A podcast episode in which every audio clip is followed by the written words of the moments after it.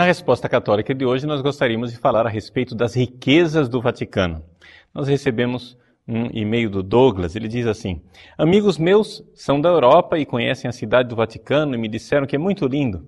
E pelos detalhes que me passaram, só aumentou ainda mais o meu desejo de conhecer aquele local. Mas uma coisa me deixou intrigado, diz o Douglas, diante de um comentário onde me falaram que tem muito ouro dentro do Vaticano. Até me disseram que, que o que já ouvi várias vezes, e lá vai o que me disseram, abre aspas. A cidade do Vaticano tem tanto ouro que se vendesse todo o ouro, daria para acabar com a fome no mundo. Bom, então você já imagina qual é a pergunta do Douglas. Por que é que a igreja tem tanto dinheiro e não ajuda os pobres? Bom, resposta para o Douglas. Douglas, primeira coisa, nem tudo que reluz é ouro. Ou seja, se tudo aquilo que brilha no Vaticano fosse ouro, meu irmãozinho, realmente a igreja estaria numa situação muito tranquila economicamente. Mas isso não é verdade. A igreja ela tem inúmeras obras de arte. Sim. Acontece que a igreja tem uma história de dois mil anos.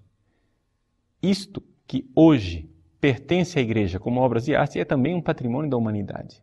Não é algo que se possa vender e, muito pelo contrário, não é algo que dá lucro. Na verdade, dá também uma considerável despesa, porque existe um número imenso de funcionários para cuidar de todo aquele patrimônio. Para que você tenha ideia bem concreta, não precisa você acreditar no Padre Paulo Ricardo. Vá a uma manchete da Folha de São Paulo do ano de 2010. No dia 10 de julho de 2010, a manchete da Folha de São Paulo lia o seguinte: o Vaticano apresenta déficit orçamentário pelo terceiro ano consecutivo. Ou seja, o Vaticano fechou as contas de 2009, 2008 e 2007 com déficit, no vermelho. E só agora, em 2011, é que foi divulgado que o ano de 2010 o Vaticano conseguiu terminar no azul. Por quê? Porque é evidente quem tem patrimônio, qualquer pessoa que tenha patrimônio entende que o patrimônio parado, ele não significa absolutamente nada. Ele só precisa ser bem administrado. Então, o Vaticano tem dinheiro? Sem dúvida alguma. Mas o que é o dinheiro do Vaticano comparado com as grandes fortunas do mundo? Algumas pessoas podem pensar que o Vaticano tem uma fortuna imensa. Em primeiro lugar, aquilo que o Vaticano tem de valor é de obras de artes com valor inestimável, sem dúvida alguma, mas que não estão à venda e que não são possíveis de vender. Quem é que vai vender a Basílica de São Pedro? Para fazer o que? Um shopping center? Você compreende que isso seria realmente lastimável se fosse assim. A igreja ela administra aquele patrimônio. Depois, uma outra coisa bastante importante para que você saiba: não existe um real sequer, um dólar, um centavo, uma moeda no nome da Igreja Católica. Nada pertence à Igreja Católica. O patrimônio da Igreja é dividido pelas várias pessoas jurídicas que existem no mundo. Uma coisa é o patrimônio da Santa Sé, ou seja, lá do que você chama de Vaticano. Outra coisa é a administração das várias dioceses. Quantas e quantas vezes dioceses do mundo têm que socorrer o Vaticano porque o Vaticano não está bem das pernas. Não é? Ou seja, não tem dinheiro suficiente para se manter. Trata-se de, digamos assim, dioceses irmãs que se ajudam mutuamente. Existem dioceses no mundo que trabalham com um orçamento maior do que o próprio Vaticano. Por exemplo, a diocese de Colônia, na Alemanha, ela tem um orçamento maior do que o Vaticano. A Diocese de Chicago, nos Estados Unidos, tem um orçamento maior do que o Vaticano. Por quê? Porque são dioceses que trabalham um volume de dinheiro maior. Mas a grande pergunta é a seguinte, Douglas. Vamos pôr na ponta do lápis. Se nós juntarmos essas várias pessoas jurídicas espalhadas no mundo inteiro, que o povo popularmente quer colocar tudo como Igreja Católica, vamos juntar todas essas pessoas jurídicas que pertencem à Igreja Católica. Você conhece uma instituição que promova mais obras de caridade, orfanatos, hospitais, asilos para velhos, instituições para ajudar aidéticos?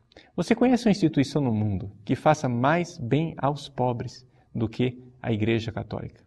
Você conhece uma instituição no mundo que administre mais a educação das pessoas, também tendo universidades, desenvolvendo a ciência. Você conhece uma instituição que faça mais bem à humanidade do que a Igreja Católica?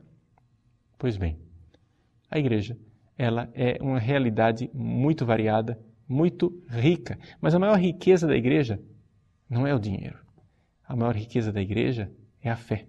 A maior riqueza da igreja é uma fé que faz frutificar. Uma das coisas interessantes que as pessoas não notam, que é o seguinte: quando você reúne, por exemplo, uma congregação religiosa, junte aí um, alguns homens que fundam uma congregação religiosa e eles todos resolvem viver na pobreza evangélica. Qual é a consequência mais evidente desta pobreza evangélica vivida?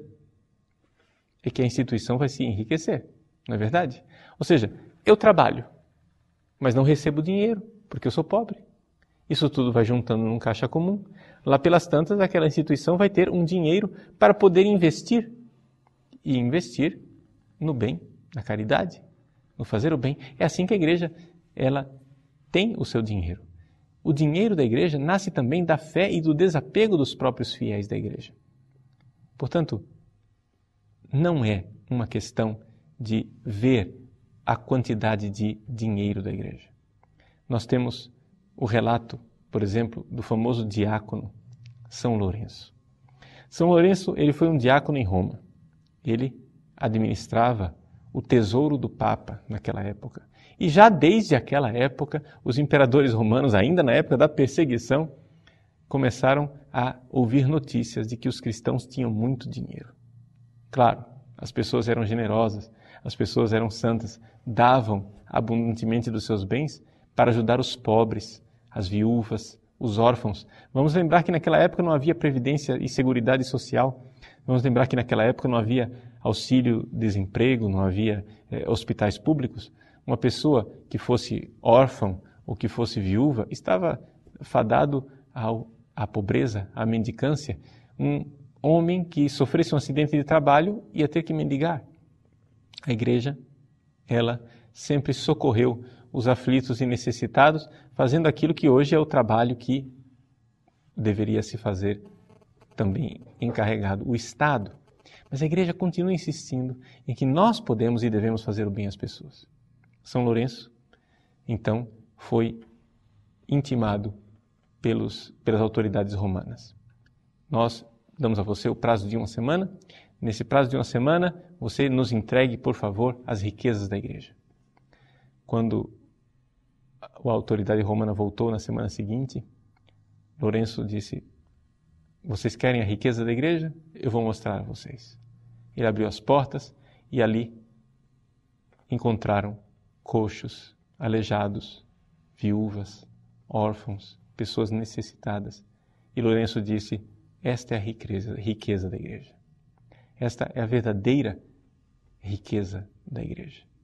Desde sempre, a igreja teve sim dinheiro, mas desde sempre, e é essa a nossa convicção, a igreja tem empregado este patrimônio para o bem da humanidade.